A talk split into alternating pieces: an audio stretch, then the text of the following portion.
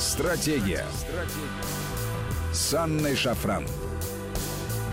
Здравствуйте, друзья. Это Вести ФМ. С вами Анна Шафран. И сегодня с нами Алексей Мухин, генеральный директор Центра политической информации, наш друг, товарищ и брат Алексей. Здравствуйте. Здравствуйте. Наконец-то живьем. Да, это приятно, радует. И особенно ценно после того, что мы все пережили. Ну, спасибо, что это было, потому что теперь Хорошая мы... школа, хорошие уроки, которые надо было усвоить, и которые, за которые надо было на экзамене получить, ну, по крайней мере, хорошо. Вот я с тобой совершенно здесь солидарна. Мы должны были пройти через это, чтобы оценить день сегодняшний и, самое главное, наметить перспективы. Это очень важно. Это не только важно, это краеугольный камень сейчас. А, конечно, можно жить обращенным назад и даже сегодняшним днем, но, как э, показывает практика, это не дает никакого смысла в жизни. А формирование будущего, его образов, его конструирование даже с помощью мыслеформ, я думаю, это перспективно. Ну и дополнительный драйв на самом деле а, создается днем сегодняшним. Почему? Потому что ведь такой динамики, как в 2020 году, мы не наблюдали уже очень давно. И это уже абсолютно неопровержимый факт. И даже было какое-то время назад но мне кажется, у нас ощущение некоторого застоя и забронзовения. Ну, у человечества сейчас истерика, что, в общем, вполне себе э, объяснимо, если ты забронзовел и застоялся, и когда ситуация начинает вокруг тебя стремительнейшим образом меняться, ты, и ты понимаешь, что ты не успеваешь за жизнью, не успеваешь ничего конструировать, планировать и тем более выполнять, у тебя начинается форменная истерика. Вот сейчас значительная часть человечества, на мой взгляд, переживает эту форменную истерику, а иногда целыми странами. Мы прекрасно знаем, о чем идет речь. И за этим бестиарием, конечно, очень интересно наблюдать. А, людям, которые, в принципе, поняли, что к чему, проанализировали ситуацию и сейчас совершенно спокойно относятся к тому, что происходит. Я, пожалуй, поменяю сейчас свой некогда сделанный прогноз относительно того, что мир скатывается к глобальному вооруженному конфликту. Вот сейчас у мира появился шанс.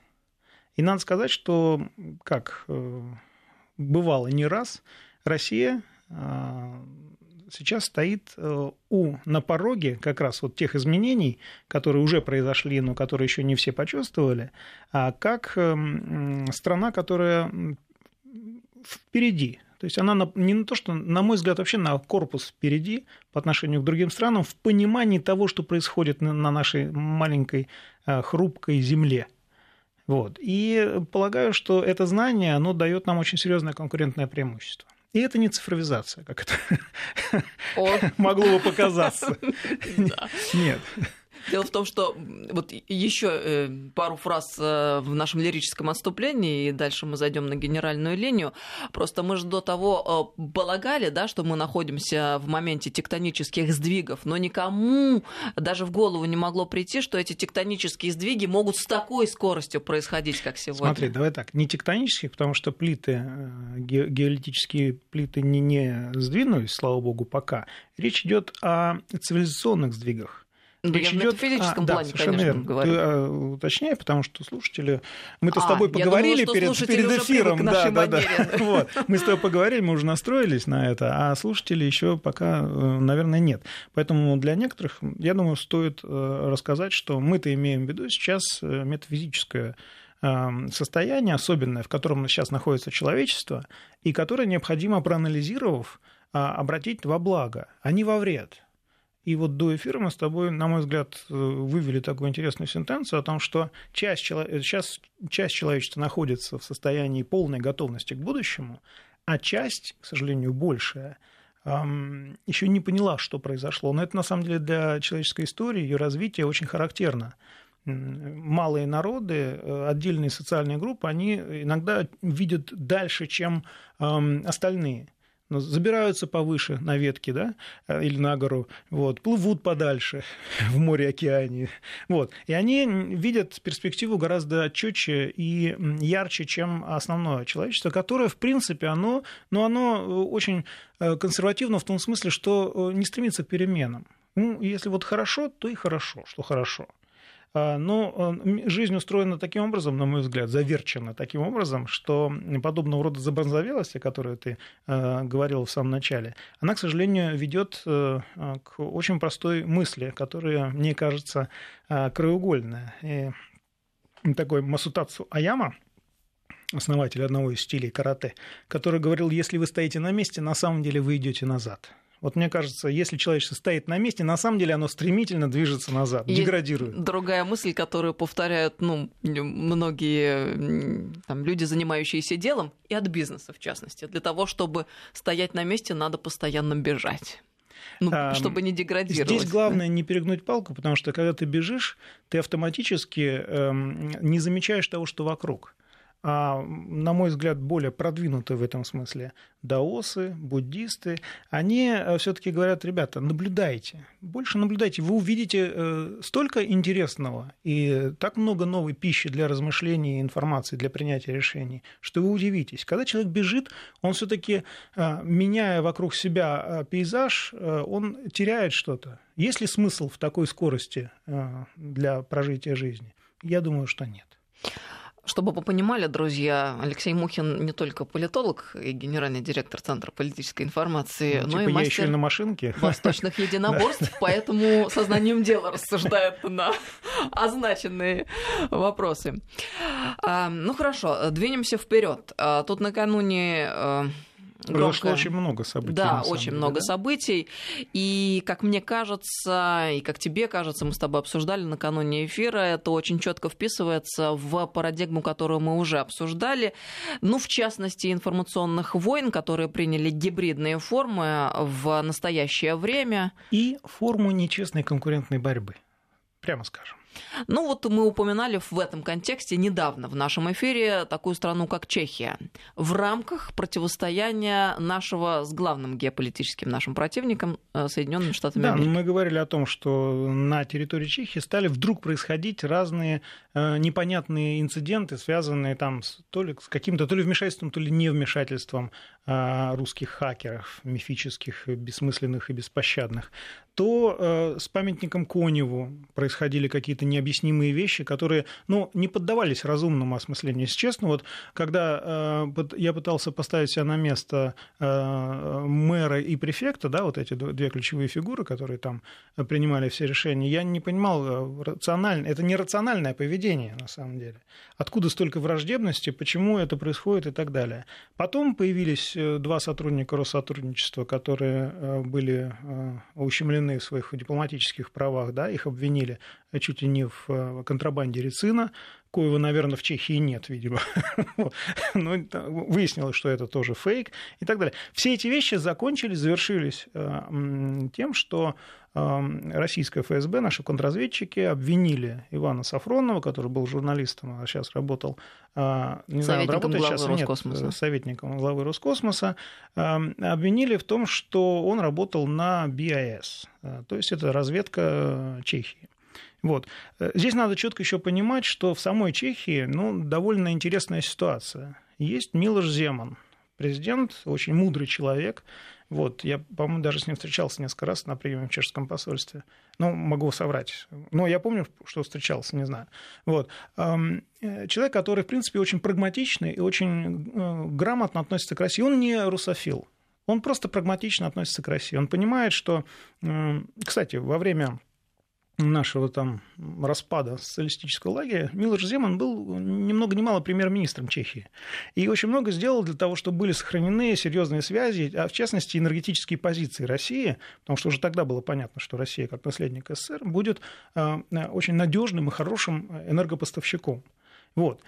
А там внутри Чехии очень интересная, запутанная политическая ситуация, в которой участвуют в том числе и высшие офицеры этой самой спецслужбы разведки. Вот, но там все по-домашнему, все очень, все друг друга знают и так далее. Да. А, помимо этого, в последнее время а, Росатом вышел а, на чешский рынок, но не в последнее, долго сделка разрабатывалась, относительно строительства очередного блока АЭС в, этом, в этой стране. Конкурентом Росатом выступают американские компании, там, французские и так далее. И э, вот в этих непростых условиях вдруг э, разражается этот скандал с шпионом, Сафроновым и так далее, ну, э, обвиненным в шпионаже. А, если честно, я в, этом смысле, в этом смысле, вот ставя все, сопоставляя все факты, выстраивая этот ряд, я напомнил себе о том, что в западных спецслужбах, особенно британских, есть такая замечательная практика, когда ты видишь очень эффективно действующего оппонента в другой стране, ты начинаешь его хвалить, повышать его статус и так далее. И эта информация так или иначе возвращается в страну да, и доводится до контрразведки этой страны. Дальше дело техники. Э, люди начинают рыть, и этот человек исчезает из информационного поля. Я сейчас описал вполне конкретные примеры, я знаю э, эти, эти примеры, этих людей и так далее. Таким образом, устраня, устраняются конкуренты, конкуренты и решают, или устраняется неудобный, э, но очень влиятельный э, персонаж с политической, там, с информационного, из информационного поля и так далее. И решаются попутно еще большое количество задач. Вот, честно говоря, вот этот кейс с Сафроновым, он очень похож на вот эту ситуацию когда я ничего не хочу сказать о профессионализме наших контрразведчиков, он, очень высокий, а, и думаю, что э, эта практика будет продолжаться, но э, уж очень э, странный информационный ряд сопровождает этот скандал. Нас конкретно хотят просто поссорить с Чехией. И не видеть этого, на мой взгляд, невозможно. Я думаю, что в данном случае стоит не то что абстрагироваться от данного конкретного уголовного дела, обвинения в госизмене Сафронова, но посмотреть на ситуацию немножечко более общим планом. Посмотреть, что же в результате получится. Не дай бог мы поссоримся с Чехией, а Чехия, э, благодаря там, одной очень интересной схеме по зачету советских долгов, она оказалась вот тем самым энергетическим хабом в Европе, которую Россия использовала довольно долго и очень эффективно. Так вот сейчас вот эта конструкция, она просто разрушается на глазах. Ну так если ретроспективно посмотреть на бы. наши двусторонние отношения с Чехией, можно увидеть, что у нас было несколько поводов улучшить отношения, выйти на новый уровень. Более того, чехи выходили несколько раз на а, то, чтобы урегулировать эти отношения. На моей памяти, вот в последнее время, это делал Милош, Милош Земан, делал это несколько раз. Вот. Но всегда что-то ломалось. И мне кажется, это что-то как раз из, происходило из-за влияния американских и британских спецслужб. Вот ситуация просто рассыпалась и опять обращалась э, в прах в этом смысле. И отношения становились еще более запутанными, еще более сложными. Но здесь надо четко понимать, кому выгодно. А вот то, что Чехия перестанет быть э, нашим партнером в Европейском Союзе. Я думаю, все упирается именно в это. Думаю, нашим аналитикам из Совета Безопасности стоит подумать на эту тему и поразмышлять. Ну, как интересно, мы с тобой в начале нашей программы сегодня упомянули а, стремительно разворачивающиеся события, особенно в одной из стран, имея в виду Америку, конечно, США. И как все-таки на текущий момент по-прежнему эти товарищи сильные, Не менее стремительно уже теперь, да, события развиваются в Великобритании которые как э, ставни в деревне под ветром, они то сшиваются, то закрываются. Здесь приблизительно то же самое. А, к сожалению, многие страны, да, которые поторопились открыться, либо поторопились отменить режим высокой дисциплины, назовем это так, со стороны населения, да, они сейчас Мне страдают. это выражение. Они страдают сейчас, потому что а, произошло то, что мы с тобой обсуждали. Из такой ковровой бомбардировки вирус перешел к очаговому распространению. Он влияет на определенные социальные группы и на отдельных индивидуумов. Те, которые кажутся ему интересными, и те, кому ему кажется, что не восприняли ту информацию, которую он нес, когда посадил нас всех, что называется, дома и заставил подумать о жизни о делах наших скорбных. Ну, я думаю, что вся та картина, которую мы наблюдали, связанная с коронавирусом, с пандемией и с тем самым, а, как ты выразился, а, режимом высокой Режим дисциплины. высокой дисциплины для населения. Нам да. еще предстоит переосмыслить э, в каком-то обозримом ближайшем а если будущем. вести себя необдуманно и бессмысленно, то и пережить еще придется будьте к этому готовы. Ну, не зря президент уже говорил о так называемой второй волне. Просто мало кто расшифровывает, что вторая волна – это не возвращение назад, это просто испытание на новом уровне, которое человечеству придется пережить. Я не думаю, что оно будет там суперсмертельным, там будет много жертв и так далее. Но эти жертвы будут, э, ну, скажем так, адресными. Ну, я думаю, что все происходящее в мире сегодня следовало бы как рассматривать. Сказал, sorry, прошу прощения, как сказал в свое время Рамзан Кадыров, кто не понял, тот поймет. Да-да-да, мне очень нравится эта фраза, замечательная фраза. Очень Рамзан Ахмадович, он умеет сказать, у него получается так. Не додумаешься ведь порой специально. Да-да-да. А, договорю, рассматривать следовало бы э, в комплексе, потому что это не отдельные взятые эпизоды, э, не отдельно взятые эпизоды, которые сами по себе представляют какую-то отдельную значимость, а понятно, что это вся картина общая, которую мы переживаем все вместе. Тут ведь и социальная сфера, и экономика, и политика. Она да. многоплановая, потому что чем выше ты забираешься, тем ниже тебе падать. Вот э, создали американцы экономику долларовую, бумажный доллар, да, где экономика фьючерсная, то есть она это графики на экране компьютера. Ну и как результат, э, ну, специалисты говорят, от 20 до 40% за очень короткий период произошло падение. Вот вам, пожалуйста. В то время как э, мудрые индейцы говорили, что однажды белые люди поймут, деньги есть нельзя – Поэтому, когда нам говорят, все, куда бежать, все пропало, Россия, а что России дергаться? У нас вот ресурсы все они, вот они рядом. И сейчас, кстати, оживились разговоры, что меня очень беспокоит, э, о том, что наши западные партнеры, в кавычках, начали вдруг считать, а чем владеет Россия. Мне вот эта инвентаризация наших, наш, того, чем мы владеем, она очень беспокоит, если честно. Хочется, да, сказать, давайте по кругу поставим пулеметы. Вот, и побольше патронов запасем. Ну, пулемет всегда лучше наготове держать, да. на всякий случай, в наше нелегкое время. В нашем случае, да. А с нами Алексей Мухин, сегодня генеральный директор Центра политической информации. Продолжим после новостей. Стратегия. Стратегия. С Анной Шафран. Здравствуйте, друзья. Это Вести ФМ. С нами Алексей Мухин. А сегодня в программе генеральный директор Центра политической информации. 5533 Вести – это смс-портал наш. И WhatsApp, Viber, плюс 7903 176 363. Сюда бесплатно можно писать. Подписывайтесь на телеграм нашей радиостанции Вести ФМ+, плюс и обязательно на Алексея. В телеграме канал называется Мухин по-русски. Да. Наберите, подпишитесь прямо сейчас.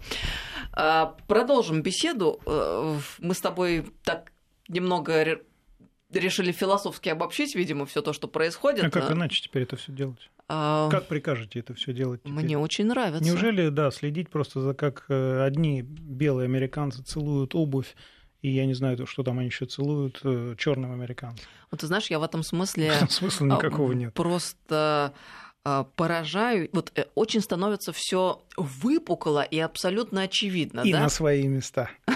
И на свои места. Именно так. Во-первых, это история с целованием ботинок.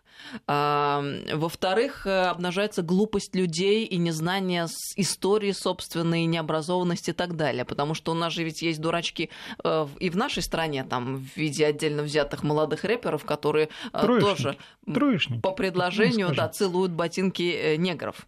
Друзья, вы очнитесь немного, почитайте учебники истории и поймите, что наша страна как раз-таки не то, что не замешана в этих российских вопросах, всю дорогу боролась за права негров. И, между Абсолютно. прочим, сейчас, когда мы оглядываемся назад, понимаем, что делала это систематически и грамотно.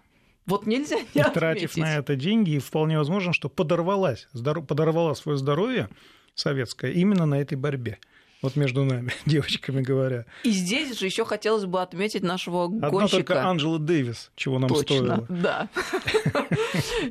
Кстати, вполне себе веселая и жизнерадостная старушка, да, которая очень грамотно и очень э, трезво, кстати, а, проанализировала, высказалась на тему вот этих всех БЛМ и так далее. А что, кстати, она сказала? Ну, она сказала, что это, как, ну, перефразируя, она сказала, что она не могла другого сказать. Да, это, ну, это глупость на самом деле.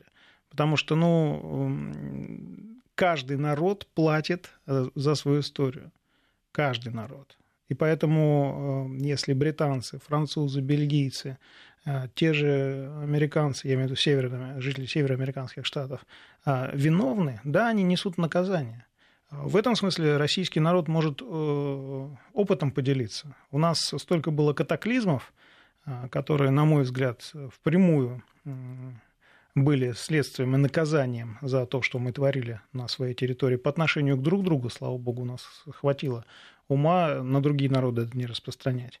Вот. И мне очень понравилась там в каком-то замечательная фраза, такая в каком-то, в одной из соцсетей вычитал, что американское государство возникло на базируясь на уничтожении коренных народов, а Российская империя возникла на том, что она объединила эти коренные народы, и более того и поддержала, что мы воочию видели в советское время, сейчас в постсоветское время видим, и во времена Российской империи происходило приблизительно то же самое. То есть мы э, на протяжении столетий демонстрировали, в принципе, ту самую добрую волю, благодаря которой мы и обрели эту самую обширную территорию, не э, завоевывая, подчиняя, а привлекая определенными вещами.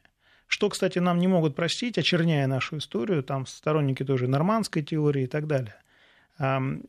Просто э, наблюдая за рождением этой нормандской теории, мне по неволе, э, ну, не наблюдая воочию, по историческим документам, конечно, а, мне по неволе проводятся очень такие прямые параллели с тем, что происходило в 90-х годах и сейчас происходит. Интересная какая мысль. Согласна с тобой. То, я не то же самое. Об этом. Те же самые немецкие э, ученые да, при, приезжали и учили нас жизни. Ну, вот. в кавычках немецкие, мы понимаем, что ну, немного нет, другие, но по сути в нашем дела. Случае, да, германские, да, да именно, именно германские, да, это главное было. В основном поставщик э, научной мысли в России того времени. Вот. Ну, ну, ну, к сожалению, э, будучи народом очень широкой души, мы это э, забывали, либо не выносили уроков и снова и снова влюблялись в эту Европу, которая уже э, начинала постепенно с 18 на мой взгляд, столетия, а в 19 уж точно, просто откровенно этим пользоваться. Вот. Ну и, кстати говоря, тот самый плавильный котел, про который они так любили рассказывать и который они так пиарили, вот э, где-где, так это уж точно у нас был в стране в самом э, наилучшем э, виде, в том, котором он должен был бы быть. А вот там, где они его декларировали, де-факто мы наблюдаем ничего Я и в помине подобного В этом смысле, да, с восторгом наблюдаю за генезисом исторической мысли на одной там территории, которую мы знаем под названием Украина, вот, он очень характерен, он очень карикатурен, он такой э, мультипликационный, по сути. Э, он очень упрощает ситуацию и так далее. Но э, он, по сути, повторяет, на самом деле, те лекала, по которым создавалась американская историография в карикатурном виде. И мне это крайне забавляет, потому что люди с серьезными лицами производят этот контент. К сожалению, в дальнейшем нам, нам придется с этим работать, с этим жить, и это, извините меня, вычищать. Эм, в хорошем смысле этого слова. Из умов. Но... Потому что уже э, мы уже немножко опоздали. Это поколение, которое сейчас проживает на Украине, это достаточно враждебное по отношению к России э, страта, которая готова воевать, на секундочку. Это меня, кстати, очень беспокоит такую же точно сейчас позицию начинает занимать, но она уже давно начала это делать, Польша. Вот в этой связи мне кажется, что вот эти игры с прямыми поставками вооружений на территорию передислоцирования из Германии в Польшу американских солдат, пока только там немножко, 2500. В планах 9,5 тысяч. Дальше, я думаю, будет больше. Плюс развитие военной инфраструктуры и так далее. То же самое произойдет на Украине, если заметила, шаг за шагом очень вкрадчиво так Украина втягивается во все вот эти э, вещи, которыми сейчас занимаются США, не только в Европе, но и на Ближнем Востоке, в Северной Африке и так далее, в Афганистане. Украинские солдаты воюют и там. И это э, боевой опыт. Где они его потом будут применять, это, конечно, сакраментальный вопрос, риторический, я бы сказал. Вот. И меня очень беспокоят те процессы, которые сейчас происходят на Украине и в Польше по сути, мы возвращаемся в такой 38-39 год прошлого столетия, когда именно Польша была использована а, Германией для того, чтобы сделать то, что произошло. И здесь я опять возвращаюсь к своему пессимистическому прогнозу о том, что человечество все-таки одной ногой осталось на краю пропасти. Может быть, оно отступило, ковид помог. Да, он просто все расставил на свои места – с одной стороны, была иллюзия того, что мы э, мирно и счастливо, потребляя без, безмерно, проживем а, остаток своих дней и хватит нашим детям и внукам, но динамика э, загрязнения планеты, она показала, что не проживем. Даже на, нашей, на нашем веку а, просто прекратится вот эта самая экономика, которую мы а, так полюбили, и которой мы так после ковида хотели вернуться. Но надеюсь, заметьте, что мы не вернемся. Это, это экономики, экономики потребления. Безудержного и, потребления. Да, и консюмеризма ведь не так много лет относительно, да? Это буквально... Последние 10 лет. Да, 10 это последние лет. 10 лет. Но мы же приняли эту модель за аксиому, и э, принято было мыслить так, что и новое невозможно в новейшем мире. А почему, собственно, кто сказал? Вот именно. Мне кажется, что здесь все-таки э, сыграла свою роль довольно активная в этом смысле позиция Китая, Китайской Народной Республики, которая на это поднялась, которая на этом стала очень серьезным соперником, конкурентом США. Они сейчас, конечно, там разбираются с помощью своей торговой войны, но э, мы должны понимать, что именно безудержное потребление навязано нам Китаем которые э, пресловутая мировая фабрика и так далее. Причем фабрика заинтересована, чтобы вещи, которыми пользуются, сломались чаще, чтобы опять, опять их заменяли. Откуда висят мусор объем? Это вот, э, если раньше чинили, ремонтировали, да, то теперь просто выбрасывают. Вот, пожалуйста, объемы мусора стали расти в геометрической прогрессии. Причем нас приучили к тому, что надо с иронией смотреть на тех людей, которые говорят, а у меня холодильник ЗИЛ, доставшийся мне от бабушки, вот. работает уже 50 лет и работает до сих пор. Но а что в этом плохого, с другой стороны? Ничего Даже не с другой стороны. Но это прекрасно вообще-то. Прекрасно, да. В смысле? Нет, но э, во всех смыслах. Ну, да. Мы же тут можем сделать шаг э, еще один в нашей логике. Человек, он э, его вот на мой взгляд, странно неправильно рассматривать в отрыве вообще от той среды, природный, в которой он существует изначально. Да, безусловно, там есть урбанизация, мы люди современной цивилизации и так далее, но мы все равно живые биологические организмы, которые с планетой связаны. Слушай, отец истории Геродот когда-то и остальные э, маститые авторы античности, они много писали о том, что на севере где-то далеко есть страна, городов, очень много городов и так далее.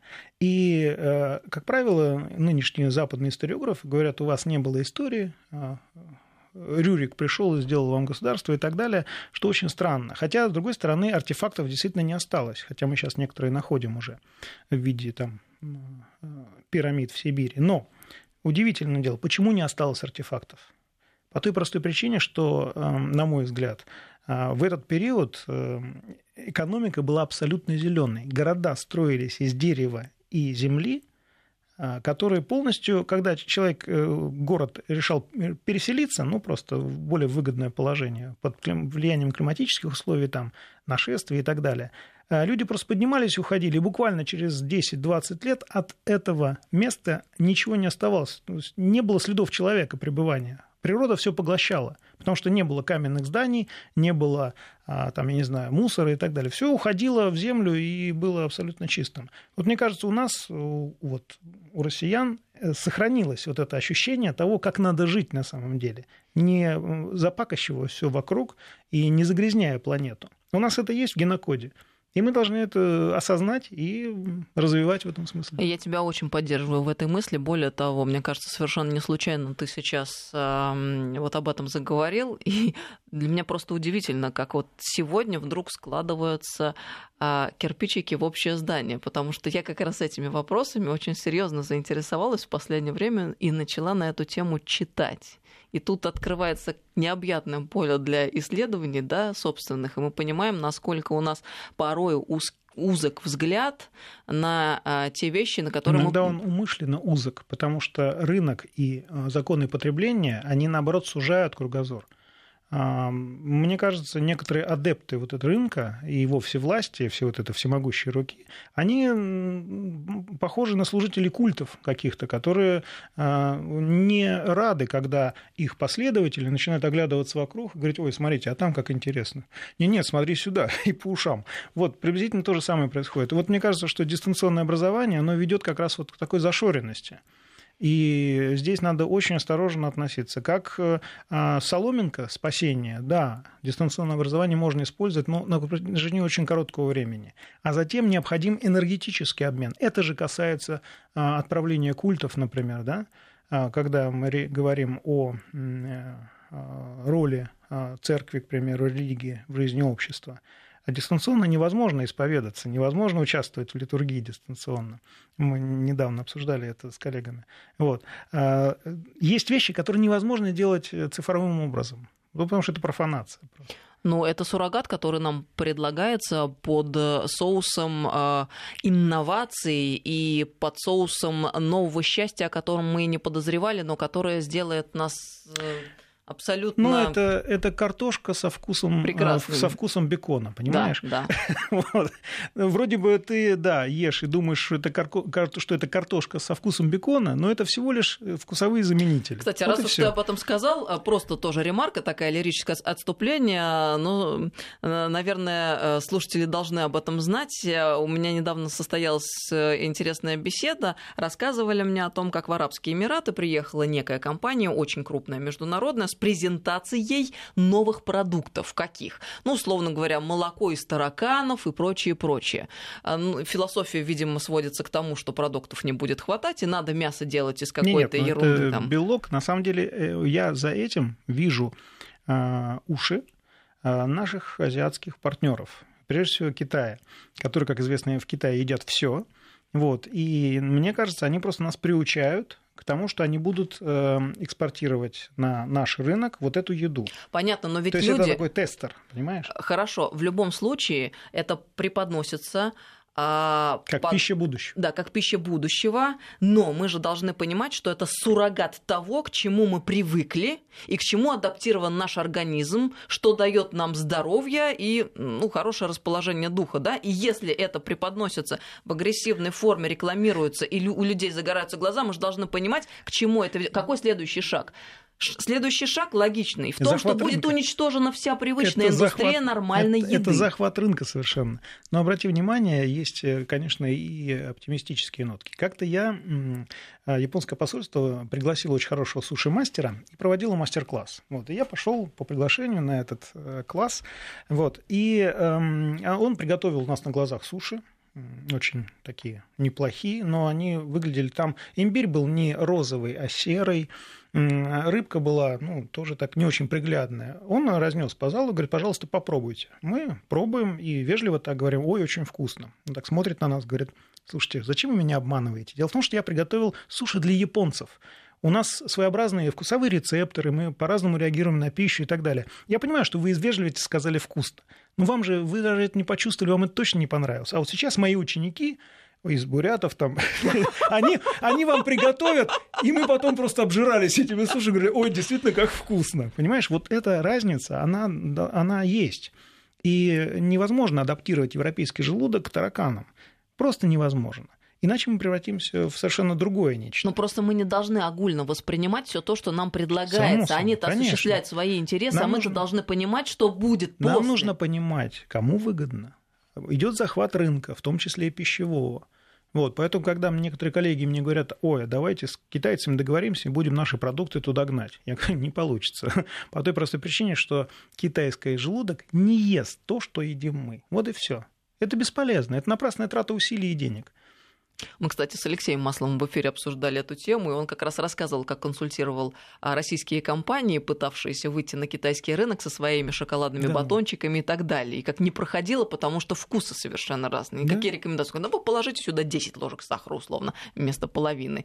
И это работало. То есть тонкие вещи, как бы тут э, с наскоку не возьмешь, да. И в подтверждение слов твоих. Ну и еще, э, коль скоро у нас получился такой необычный разговор, давай тогда уже по этой траектории пойдем. Мне кажется, это тоже важные вещи. Мы должны понимать, что сейчас ведь переустройство происходит там, как мы сказали с тобой, на очень многих уровнях, и экономическое в частности. И вот э, тот ложный путь, по которому мы пошли, мы уже частично с тобой затронули эту тему, он поставил во главу угла экономическую пользу. А экономическая польза... Потребительскую. И потребительскую, да. Да, вот эти ориентиры и критерии. Экономика экономика сама по себе отказывается от экономики глупо. Это научная организация труда, которая, ну, все по Марксу, да, научная организация труда, которая делает человека, освобождая ему свободное время для развития и так далее. Внимание, вопрос. Человек рынка потребления, у которого освободилось очень много времени, потому что он весь в гаджетах, у него э, там все очень мгновенно, интернет летает, все остальное. На что он тратит время, которое у него освободилось? На самообразование? Фиг. Нет он тратит это на еще большее потребление, и, кстати, либо просто лежит, это показал. либо тупо лежит перед телевизором, потребляя негодный контент. Все. Вот, вот это разочарование в человечестве, на мой взгляд, оно, ну, вот это нужно просто понять а, человечеству и осознать, что так жить нельзя, ребят. Вы э, свободное свое время тратите вообще непонятно на что. Вы его просто тратите, а это наказуемо. Вот в очередной раз спасибо карантину. Да. Там же что перед карантином говорили многие? Мол, сейчас все выучат иностранные языки, ну и спросите себя, закончат да. онлайн-курсы, да. будут заниматься фитнесом. Ну-ну, сколько книг прочитали мы, сколько ну, и новых языков выучили. Вот. Давайте мы посмотрим. Мы увлеченно э, ходили по интернет-магазинам, выбирали себе жрачку. Извините за мой французский. Вот и все. Э, ну так вот, э, возвращаясь к вопросу об экономической пользе и к результатам, полученным исходя из этих предпосылок, ложных абсолютно, на мой взгляд, э, Вообще-то, ну, хотелось бы благосостояния и гармоничного существования вот. людей в обществе. Самое ограничение в потреблении – это и есть гармоничное существование. Да, когда есть дефицит знаний, пищи, воздуха и так далее, это дискомфортно. Но когда ты начинаешь потреблять ради потребления и бездумно... Это перекос а, в это, другую сторону? Это перекос в совершенно другую сторону. Баланс – это и есть то, что необходимо человечеству сейчас. Это ограниченное потребление, не аскеза, ни в коем случае. Зачем? Мы просто за период нашей истории мы несколько раз э, эти аскетические периоды проходили. Нам не понравилось, но они так хорошо нас дисциплинировали. Я обращу внимание, а, когда люди начинали да, ценить жизнь во времена эпидемий, Помнишь, чум, чума выкосила пол Европы вообще. И люди научились ценить красоту и жизнь в результате. Ренессанс, возрождение там, науки и все остальное. Неужели нам нужен такой жесткий пинок под наше мягкое место, чтобы мы научились жить и научились именно жить, и стали ценить эту самую жизнь.